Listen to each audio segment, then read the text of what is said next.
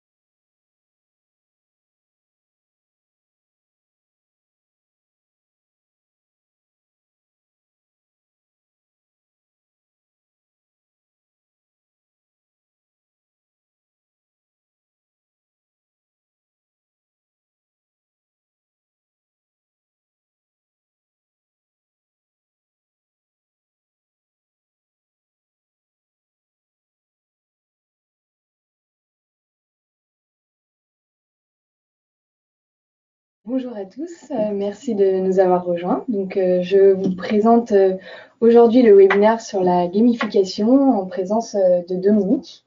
Merci Dominique d'avoir accepté de, nous accompagner sur ce webinaire. Avec plaisir.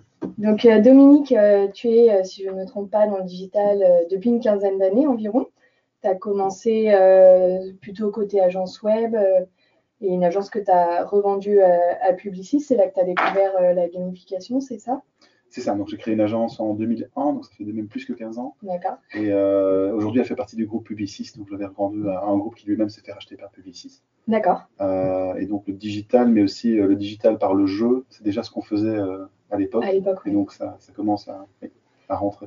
D'accord, très bien. Et ensuite, tu as, donc, tu as rejoint une filiale du groupe Interactive Corp qui est le groupe euh, qui détient notamment euh, Tinder et Mythic, c'est ça? C'est ça. Et puis, euh, à 39 ans, alors la passion de l'entrepreneuriat reprend le dessus.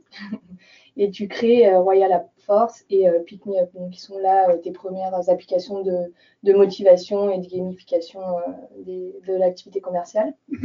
Et aujourd'hui, donc, enfin, tu revends cette société à un éditeur de CRM et aujourd'hui, tu as créé OPP, euh, qui, euh, qui édite cinq solutions euh, de gamification sur des process métiers bien distincts. Alors, si je résume, finalement, tu es expert de la gamification et puis surtout passionné par, par, la gamification. Tu interviens notamment sur, pour accompagner et conseiller des entreprises et, et tu es aussi enseignant. Tu étais à Luxembourg, c'est ça, à Luxembourg cette semaine D'accord, parfait. Est-ce que il y a des choses euh, ajoutées par rapport. Non, non, je, juste, euh, c'est un chemin qui est très logique avec un fil rouge. En fait, je mhm. faisais de la gamification avant même de pouvoir mettre un mot et une définition sur ce que je faisais. Et puis là, depuis 3-4 ans, j'ai bien compris. D'accord. Et euh, c'est mon activité unique, principale et, et, ma passion aussi. Parfait, tu vas pouvoir nous en dire plus. Donc moi j'avais lu récemment sur une étude de Technavio que le marché de la gamification allait représenter jusqu'à 5 milliards de dollars en 2019 et avec un taux de croissance euh, quasiment de 50%. Qu'est-ce que, qu'est-ce que tu penses euh, de ces chiffres euh, Alors oui, j'ai, des chiffres qui sont autour de ça aussi sur les études Gartner ou, ou d'autres, d'autres, d'autres, instituts, mais en fait, il faut voir la gamification de différentes façons. Il y a d'abord les logiciels et les outils de gamification qui effectivement sont en train d'exploser et qui portent ce nom-là et qui s'affichent comme tel. Donc, par exemple, dans le CRM, Salesforce a fait l'acquisition d'une startup aux États-Unis qui s'appelle Level 11, qui est fait euh, du CRM gamifié. Euh, donc là, c'est à mon avis ça qu'englobe tous ces chiffres euh, qui montrent une extraordinaire croissance. Mais à côté de ça, il y a aussi une gamification qui porte pas son nom. D'ailleurs, le terme est toujours un petit peu ambigu parce que les logiciels d'entreprise sont en train de tous quasiment muter pour être beaucoup plus engageants. Mhm. Et un des moyens d'être plus engageant, c'est d'être plus ludique. Et donc, est-ce que c'est de la gamification? Est-ce que c'est de l'user experience, de l'UX simplement? Toujours un peu euh, entre, les deux. Et donc ça veut dire que le marché est encore plus grand que ça. D'accord, mais c'est difficile à mesurer quand c'est des, investissements en interne. Tout à fait. D'accord, alors la gamification, parlons-en. Est-ce que tu peux euh, nous définir euh, en une phrase ce que c'est pour Oui, alors quand on essaie de résumer, en fait, c'est, ça permet d'avoir le vrai mot-clé qui est l'engagement. En fait, la gamification, c'est l'utilisation des techniques de jeu, mhm. s'inspirer des techniques de jeu, non pas pour faire des jeux, mais pour essayer de créer un engagement dans un environnement où il est difficile à produire. Mhm. Euh, un engagement difficile à produire, c'est quand euh, la motivation est notamment extrinsèque. D'accord. Donc, c'est-à-dire, euh, c'est-à-dire que, par exemple, quand tu fais la file dans un fast-food pour avoir ton Whopper, au mhm. Burger King, on ne pas le citer, bah, c'est pas parce que tu adores faire la file, mhm. c'est parce que tu veux ton Whopper. C'est sûr. Et donc, tu es prêt à attendre 20 minutes, tu es prête, pardon, à attendre 20 minutes pour, pour avoir ton Whopper ta motivation est extrinsèque. Ce n'est pas l'activité d'attente qui te plaît. Euh, les sportifs, euh, notamment euh, les sportifs amateurs qui commencent à courir, par exemple, tous les jours ou trois fois par semaine, vont engranger une motivation qui va progressivement devenir intrinsèque. Imaginons que tu commences à courir parce que tu veux perdre du poids, ce n'est mhm. pas du tout nécessaire, mais imaginons que tu commences à courir parce que tu veux perdre du poids, tu vas commencer à prendre goût à l'activité et tu vas chercher la performance. tu vas chercher à t'améliorer dans l'activité et cette motivation, donc, tu vois, la différence devient intrinsèque. La gamification, ça, ça, intervient des deux côtés. Et on, peut le voir sur une courbe qu'on a, qu'on a dessinée, qui, est la gamification curve. Euh, dans cette courbe, on voit clairement que plus la motivation est intrinsèque, donc mhm. qu'elle vient de l'intérieur, plus la gamification est utilisée pour faire du performance play. Performance play, c'est bah, très facile de, le comprendre quand on voit ces applications justement pour sportifs comme Nike Plus, Runkeeper, Runtastic. Aujourd'hui, 72% des, coureurs amateurs utilisent une application de ce type-là pour se motiver et être engagés par rapport à l'atteinte d'objectifs. Et de l'autre côté, lorsque la motivation est plutôt extrinsèque, donc que les gens courent parce qu'ils veulent, par exemple, perdre du poids, mais qu'en fait l'activité de course ne leur plaît toujours pas, euh, il existe d'autres types d'applications, comme par exemple Zombie Run. Zombie Run, c'est un jeu où euh, on reçoit une ville qui est détruite par les zombies. Et pour reconstruire cette ville, il faut partir courir selon des objectifs qui sont atteints. Tout se passe dans le casque et euh, il y a une voix off avec des scénarios qui nous expliquent ce qu'il faut faire, où il faut courir pour, pour éviter les zombies. Ce qui fait qu'à certains moments, parfois, on arrive à en oublier qu'on est en train de courir parce qu'on est pris par le jeu et par le score. Mm. Ça, c'est plus utile et plus efficace dans le cadre d'une motivation extrinsèque. Mm. Un vrai coureur qui souhaite améliorer ses performances ne se contentera pas d'un zombie run. Il voudra plutôt une application de type Runtastic et Runkeeper. suivre de près sa performance. Et donc, quand on aborde un cas, euh, notamment dans l'animation commerciale, c'est pas mal de commencer par ça et essayer de situer le niveau de motivation de l'équipe. Est-ce que euh, si l'ambiance est complètement pourrie, si personne n'est réellement motivé de manière intrinsèque, s'il ne se passe rien euh, de magique dans l'équipe, c'est difficile d'arriver et de dire les gars, j'ai une super bonne idée, on va faire un jeu. Mm. Ça, fonctionne moyen. Euh, par contre, dès qu'on est sur cette courbe, on voit le, niveau 3, le niveau 4, qui est majoritairement extrinsèque, mais qui contient une dose de volonté de progresser. Alors on fait ce qu'on appelle du fun play. On trouve des mécanismes avec beaucoup de storytelling, beaucoup de scénarios, qui permettent d'oublier un peu le quotidien de la vente, mhm. mais euh, néanmoins de progresser. C'est euh, le phénomène des, euh, dans l'animation commerciale, tout ce qui est, c'est la Coupe du Monde, c'est Roland Garros, on en profite pour faire un super habillage. En fait, on fait la même chose, on vend le même produit, on a les mêmes mécaniques, mais on a un scénario qui nous permet de nous changer du quotidien. Voilà. Après, quand on est de l'autre côté de la courbe et qu'on arrive au niveau 5, par exemple, on revient vers du performance play, où apporter trop de ludique et trop d'habillage, notamment du storytelling avec des scénarios euh, un peu fictionnels, n'ajoute pas grand-chose, voire plus rien du tout. Mhm. Ce qu'il faut faire, c'est avoir des performance trackers avec euh, des outils qui restent engageants et motivants, mais pas forcément drôles ou fun ou, euh, ou avec un storytelling qui est délirant. D'accord. Donc, ce qui, si je résume, l'essentiel, c'est vraiment d'arriver à, à, identifier auprès des populations commerciales quelle est, euh, quelle est la nature de leur motivation ah, Ce n'est pas l'essentiel, c'est-à-dire que c'est le point de départ. Donc il y, a, plusieurs éléments qu'il faut tenir en compte quand on, quand réfléchit à ce qu'on fait comme, motivation, comme outil de motivation. Le, degré de motivation intrinsèque, extrinsèque, mm. c'est essentiel parce qu'on peut, les plus grands malentendus se font là-dessus. Quand on est du mauvais côté, c'est difficile euh, d'adopter. La... Ensuite, euh, dans l'analyse, il y a le parcours du joueur le parcours du joueur, mhm. c'est euh, quelque chose qui, euh, qui est présent dans quasiment tous les jeux, notamment les jeux vidéo. Il n'y a pas de parcours de joueur dans les jeux créatifs, puisque dans les jeux créatifs, on fait ce qu'on veut, mais la plupart des autres jeux sont des jeux où il y a plusieurs phases qui sont quasiment tout le temps les mêmes.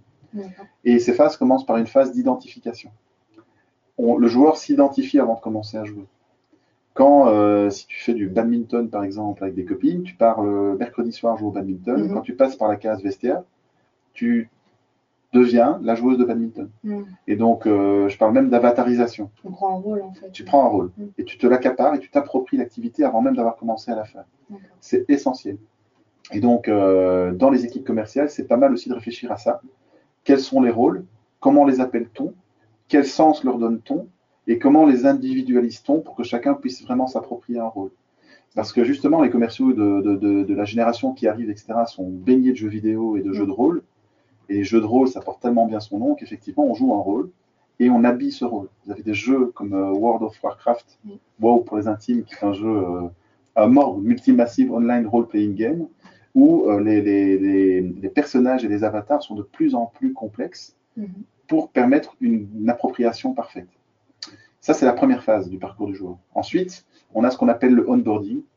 Et le onboarding, dans, dans les jeux, c'est essentiel puisque la différence majeure entre le jeu le gaming et la gamification, c'est que le jeu est volontaire. Les gens jouent à des jeux sans que personne ne les y oblige. Euh, les, les, joueurs achètent des jeux à 70-80 euros pour jouer sur leur PlayStation, personne ne les oblige à jouer. C'est bien qu'il y a quelque chose de volontaire dans, l'activité. Gamification d'entreprise, ça sous-entend toujours qu'il y a un côté pas forcément très volontaire. Et donc, la phase de onboarding, c'est pouvoir rentrer dans une application qui nous est imposée, par exemple un CRM, et arriver à un niveau d'envie euh, qui permet de maîtriser cet outil un jour ou l'autre, mais de faire l'effort qu'il faut pour y arriver. Et ça, c'est le onboarding. Ce n'est pas encore tout à fait l'apprentissage, c'est euh, plutôt la découverte. Mhm. Si vous commencez euh, à jouer, je sais pas moi, au golf, vous arrivez sur le parcours de golf, vous êtes accueilli par le, professeur de golf, vous découvrez un univers que vous ne connaissez pas, des mots que vous ne connaissez pas, vous prenez le club dans votre main pour la première fois. Tout ça, c'est l'onboarding. Ce n'est pas encore l'apprentissage du golf. Par contre, c'est ce qui vous décide à prendre 10 heures de cours, 20 heures de cours pour y aller. Parce que vous dites, ah ben ça pourrait me plaire. Et là, on arrive à la phase que les Américains appellent le scaffolding, donc l'échafaudage, où on est vraiment dans la phase de progression dans la, la compétence. Donc, à l'échelle commerciale, c'est je débarque dans une équipe commerciale que je ne connais pas, dans une nouvelle entreprise, c'est un nouveau job parfois, je vais tout droit dans, le, dans les objectifs alors qu'on n'a pas passé, euh, on m'a pas identifié. Je n'ai hmm. pas eu ma phase d'identification. Qui suis-je euh, Quel niveau euh, Comment, comment puis-je m'habiller d'un personnage dans, dans l'équipe Ensuite, on a le onboarding. Et, et, ensuite seulement, on a le, le, scaffolding et la phase de vraiment d'apprentissage qui permet d'atteindre le, le, niveau ultime qui est le niveau de maîtrise. Et en maîtrise, une maîtrise dans le jeu, ce n'est pas devenir le meilleur joueur, par exemple de golf euh, dans nos exemples de tout à l'heure. Non, la maîtrise dans le jeu, c'est atteindre un palier qui permet d'arrêter d'apprendre parce qu'on prend suffisamment de plaisir, on a suffisamment de confort sur ce palier pour pouvoir s'y attarder un peu, jusqu'à ce que l'envie de progresser revienne. D'accord. Voilà. Et puis alors après, euh, le jeu se termine, ça c'est dans le jeu. D'accord. Et euh, en fait, on a tendance à, penser que le jeu, euh, c'est lié euh, à, l'imaginaire, à l'improvisation, mais là, à t'entendre en parler, on a l'impression que les choses sont quand même très cadrées, qu'elles répondent à des règles très précises, voire scientifiques. Qu'est-ce que, qu'est-ce que tu peux nous en dire? Enfin, Quelle est ta position par rapport à ça? Oui, c'est beaucoup plus scientifique qu'on ne le croit. Mhm. alors après, il y a toujours une petite, un petit moment magique dans la conception d'un, jeu. Je parlerai vraiment des jeux hein, au niveau mhm. gaming. Même en reprenant tous les ingrédients qui font euh, qu'un autre jeu a réussi, on peut se planter et passer à côté de la motivation euh, du joueur. Donc le gameplay, le gameplay, ça contient quand même un peu de magie et d'improvisation. Néanmoins, euh, l'essentiel est connu et donc il y a des leviers pour faire jouer euh, les gens, pour les motiver. Et ça commence notamment par euh, une connaissance des typologies de joueurs. Alors, je vais être très prudent là-dessus parce que c'est très facile d'arriver avec euh, des profils et des cases. Et il se trouve que dans le jeu, on, rentre difficilement de manière permanente dans une case. Ça mhm. dépend du contexte, ça dépend des autres joueurs, et ça dépend aussi parfois d'autres paramètres comme l'âge. Mhm. On est par exemple beaucoup plus créatif et attiré par des jeux de création et d'exploration quand on est petit, quand on est enfant, quand on est adulte on aime plus jouer à des jeux qui nous mettent sur des rails. Mais ce pas les mêmes leviers. Et ce ne sont pas les mêmes leviers. Mais donc, par rapport à ces typologies de joueurs, c'est néanmoins très intéressant de s'y attarder, puisqu'il y a beaucoup d'études, notamment un test qui s'appelle le test de Bartle, Richard mhm. Bartle, euh, qui a analysé des dizaines de milliers de joueurs et qui a permis d'identifier quatre grandes familles euh, de joueurs. Quand je parle de typologie, moi, ce qui m'intéresse surtout, c'est de comprendre comment les gens veulent scorer une performance. D'accord. Et dans ces quatre grandes familles, vous avez euh, ce qu'on appelle les fighters, mhm. qui sont des personnes qui sont attirées par le fait de surpasser les autres et qui veulent le voir. Et donc, elles veulent des classements. C'est souvent le cas des, profils de commerciaux. C'est quelque chose qui est souvent présent dans les profils de commerciaux, pas, chez tout le monde, mhm. et pas toujours de manière hyper dominante, ça dépend. Mais effectivement, en tout cas, c'est suffisamment présent pour qu'on ne puisse pas vraiment complètement en faire abstraction, mhm. comme je l'entends parfois chez certains clients. Ah la deuxième famille est plus importante peut-être parce que c'est la famille des achievers. Elle est beaucoup plus fréquente. Et tous les bons commerciaux sont à la fois des fighters, mhm. à différents degrés, mais ils sont surtout des achievers. C'est-à-dire qu'ils veulent accomplir des choses et ils ont besoin de connaître leur parcours de progression. Et donc, connaître son parcours de progression, je reviens sur ce que je donnais comme exemple tout à l'heure avec les applications pour les coureurs. Quand vous êtes dans Nike Plus ou Fantastic, vous avez des objectifs à atteindre. Vous voyez en temps réel votre rapprochement par rapport à ces objectifs. Et comme parfois les objectifs que vous êtes fixés sont trop ambitieux, euh, toutes ces applications ont bien, compris qu'il fallait découper ça en niveaux. Sur Nike, ce sont des couleurs. Hein. Donc vous êtes bleu euh, jusqu'à ce que vous couriez 50 km, puis vert, enfin c'est le contraire, vert puis bleu. Euh, et si vous fixez l'objectif d'être jaune, bah, il faut courir 1000 km, c'est peu. Mais le fait qu'il y ait un objectif intermédiaire avec un niveau intermédiaire vous aide à rester motivé dans, ce parcours. Ça, les achievers, les accomplisseurs, adorent. Et c'est comme ça qu'ils fonctionnent. Et c'est une perle, c'est super amusant de manager des achievers, parce qu'en fait, ils cherchent des objectifs. Et parfois, ils sont très très frustrés parce que vous ne leur donnez pas une vision très claire de leur parcours de progression. Oui, ils sont eux-mêmes demandeurs euh, d'objectifs et de visualiser les différents paliers qui sont devant eux. Et moi, qui ai la chance de, côtoyer pas mal d'équipes commerciales, souvent, le problème est très simple en fait, c'est qu'on ne gère pas ce problème d'achievement on a des objectifs qui sont très peu individualisés finalement, mm-hmm. qui ne sont pas orientés sur le parcours et le stade où en est le commercial, à quel moment il en est. Et euh, le commercial n'a pas une vision hyper, hyper limpide de son parcours de progression. D'accord. Et comment tu les repères du coup euh, Par exemple, tu, me disais qu'ils sont faciles à, repérer, intéressants. Ah, parce qu'ils posent des questions là-dessus, ils demandent. Et quand, et quand on arrive vers plus de transparence par rapport à des objectifs à atteindre, ils sont plutôt ravis et ils le montrent. Mmh, voilà. Contrairement à des socializers, donc le, troisième euh, groupe, la troisième famille de joueurs, les socializers sont beaucoup plus intéressés par les interactions avec les autres que par le score classique, donc le score en, points ou en objectifs de vente, etc. Et donc, euh, ils sont relativement peu intéressés par la compétition. Alors, on en trouve aussi chez les commerciaux. On en trouve beaucoup. Et on en trouve euh, peut-être un peu plus dans les commerciaux en cycle long qu'en cycle court. Euh, néanmoins, c'est un profil qui reste très intéressant, mais qui va beaucoup plus fonctionner par groupe, par clan, par guilde. J'emploie le mot guilde parce que dans World of Warcraft et dans les jeux de rôle, ce sont des guildes souvent qui se combattent entre elles. Guilde, comment tu le définis? Euh, Guilde, c'est une tribu, un, clan. Et, donc, il y a un chef de guilde, et il y a des rôles dans la guilde, et on doit attaquer les autres guildes dans, Warcraft. Euh, les équipes commerciales ont un peu le même réflexe, c'est-à-dire que les socializers, ceux qui sont peu enclins à aller vers de la compétition, n'ont aucun problème à la compétition team contre team. D'accord. Voilà. Et donc, euh, les discussions, c'est toujours, d'ailleurs ce matin, ma réunion précédente, euh, culturellement, il y a des entreprises qui, qui, encouragent la compétition individuelle au sein des équipes commerciales ou qui encouragent la compétition entre équipes. Moi, je n'ai pas de religion là-dessus. Euh, mais par rapport au profil et à l'analyse des profils, c'est vrai que la compétition entre équipes mhm. fonctionne avec quasiment tous les profils. D'accord. Ce qui n'est pas le cas de la compétition. n'est pas de la compétition individuelle qui est plus délicate, évidemment, parce qu'elle peut créer d'autres problèmes. Mhm. Et le dernier, la dernière famille de joueurs euh, que je vais passer en, très rapidement, ce sont les explorateurs, des personnes qui sont vraiment dans la découverte permanente, qui veulent euh, penser out of the box, innover, changer, etc.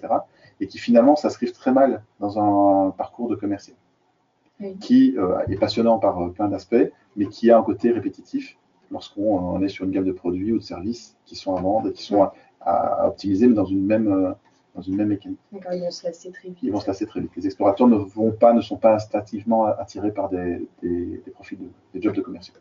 D'accord.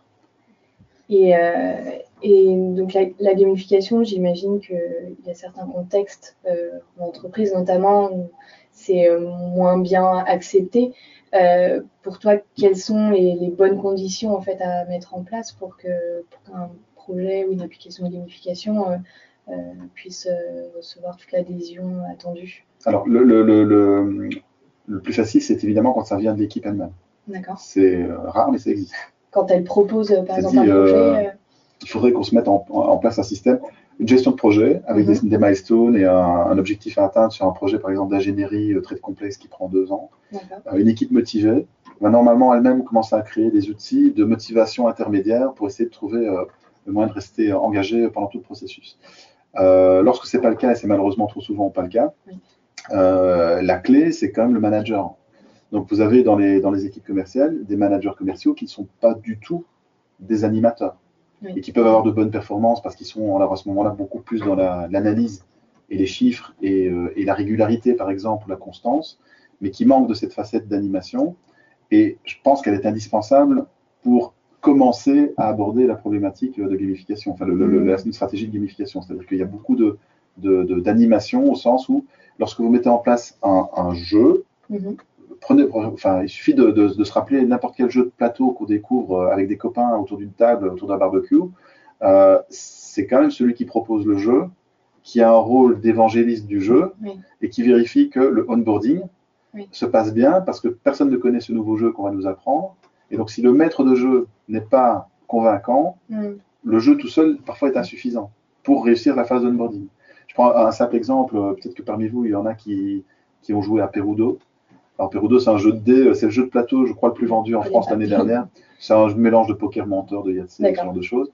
Mais euh, il y a pas mal de règles très sympas, qui, mais qui sont assez difficiles à, assimiler au premier tour, en mm. fait. Et donc, le premier tour de table au Perudo, j'ai joué quelques parties. Le premier tour de table est toujours le même, c'est-à-dire que les gens euh, font des regards perplexes. en disant bon, bah, c'est vraiment pour te faire plaisir, mais le jeu n'a pas l'air hyper. Enfin, c'est super compliqué, ça m'intéresse pas. Le deuxième tour de table, plus personne ne veut quitter la table. C'est-à-dire qu'on a, on a réussi l'onboarding, les règles sont assimilées, et là tout le monde se prend au jeu, l'expression est vraiment consacrée, se prendre au jeu. Mm. Euh, en entreprise, les échecs en gamification sont liés à un mauvais scénario de jeu au départ, et même quand vous avez un bon scénario, une grosse moitié des échecs, c'est lié à une mauvaise entrée en matière dans le jeu, le onboarding. D'accord. Se prendre au jeu. D'où l'importance du rôle euh, euh, du, manager. Du manager, voilà. Et donc, si vous avez un outil mm. gamifié, comme il y en a de plus en plus sur le marché, et que euh, l'entreprise l'achète via la direction et que le manager hérite d'un outil, manager de proximité hérite d'un outil, bonne chance. Il faut absolument appliquer euh, le management de proximité très tôt avant de lâcher n'importe quel outil euh, dans des équipes commerciales de terrain. D'accord. Et, et, donc, comment l'impliquer pour toi euh, ah ben, euh, euh, Avec des applications comme, comme, comme celles qu'on développe, il y a un, round test avec les mhm. managers entre eux, avant de, de, déployer sur les équipes. oui, tout à fait. Mhm. D'accord, donc c'est anticiper aussi ces phases-là. Et, C'est d'aller chercher l'appropriation maximum. D'accord, très bien.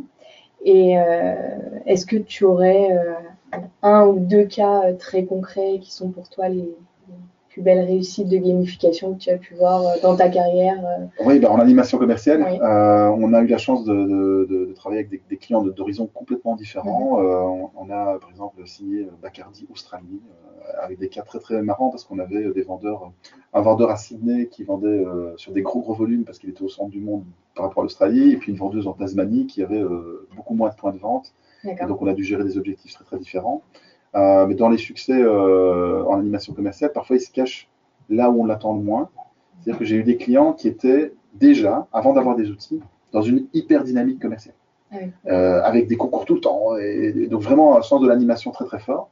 Et là où l'outil a finalement, étrangement, n'a pas apporté énormément de choses en plus, parce que la dynamique était déjà suffisamment présente. Et puis, on a signé des clients comme par exemple en Belgique, Belfius, une banque, mhm. euh, où euh, bah, le profil sont des, personnes qui sont guichets, banquiers, etc., plus soft, hein, mhm. et, très peu d'animation.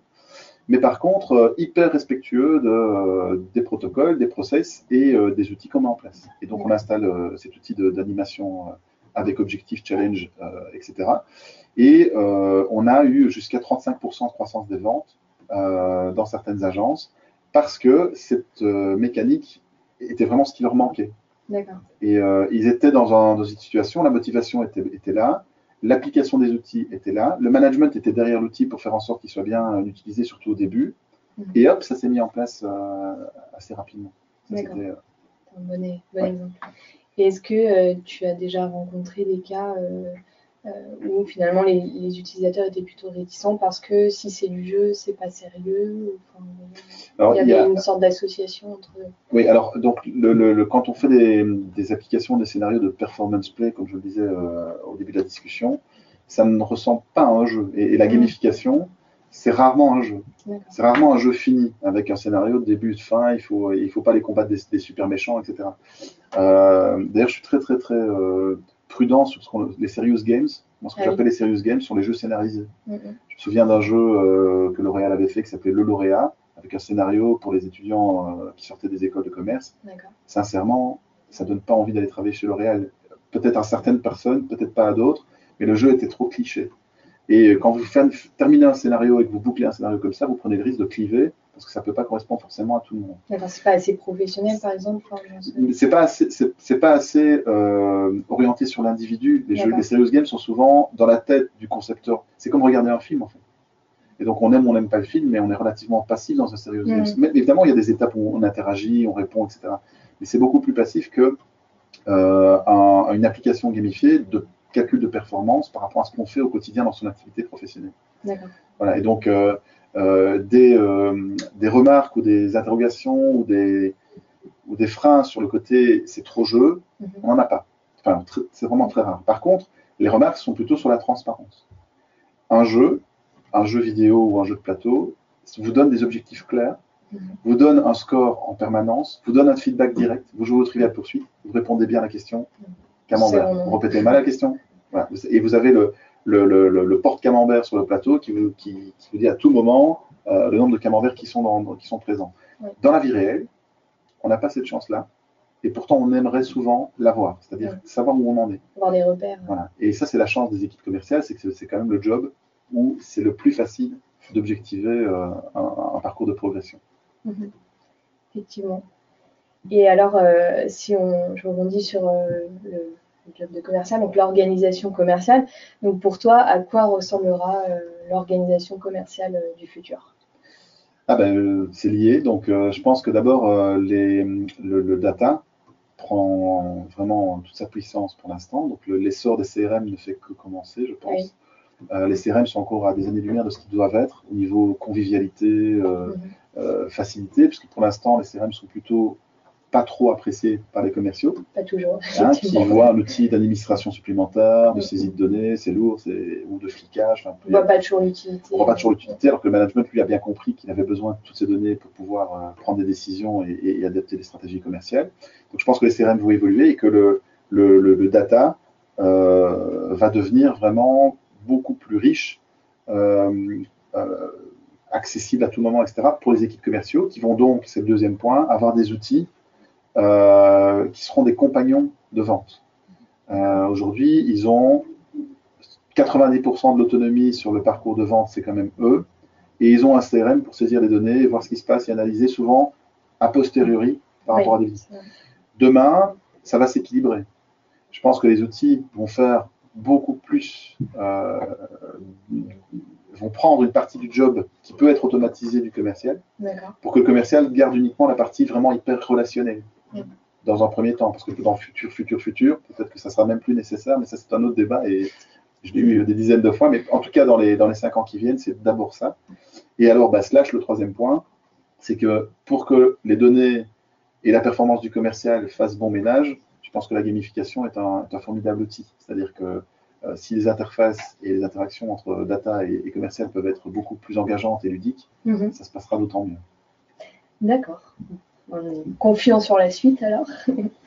Et alors, euh, Dominique, tu m'as laissé entendre tout à l'heure que tu avais euh, un petit euh, cadeau pour les personnes qui s'étaient inscrites au webinaire. Est-ce que tu peux m'en dire plus C'est un tout petit cadeau, mais je, t'ai proposé de, rédiger ce que sur base des expériences et de, un petit livre blanc sur 10 euh, ou 15 exemples de mécaniques de jeu appliquées au quotidien dans des équipes commerciales. D'accord. Donc on va, on va, le rédiger ensemble. On va regarder et ça. Euh, on pourra l'envoyer à tous les participants. D'accord, donc 15 exemples concrets euh, de. Et 12. 12, c'est déjà pas mal. Bah, merci beaucoup Dominique pour tous ces éléments. Et puis effectivement, on enverra, on enverra ce contenu aux participants. Euh, merci à vous pour votre participation, votre écoute. Et puis, je vous donne rendez-vous donc le 28 février euh, avec euh, le webinaire de Eric Struck qui sera animé sur le sujet de la vente multicanale. Merci beaucoup. Merci.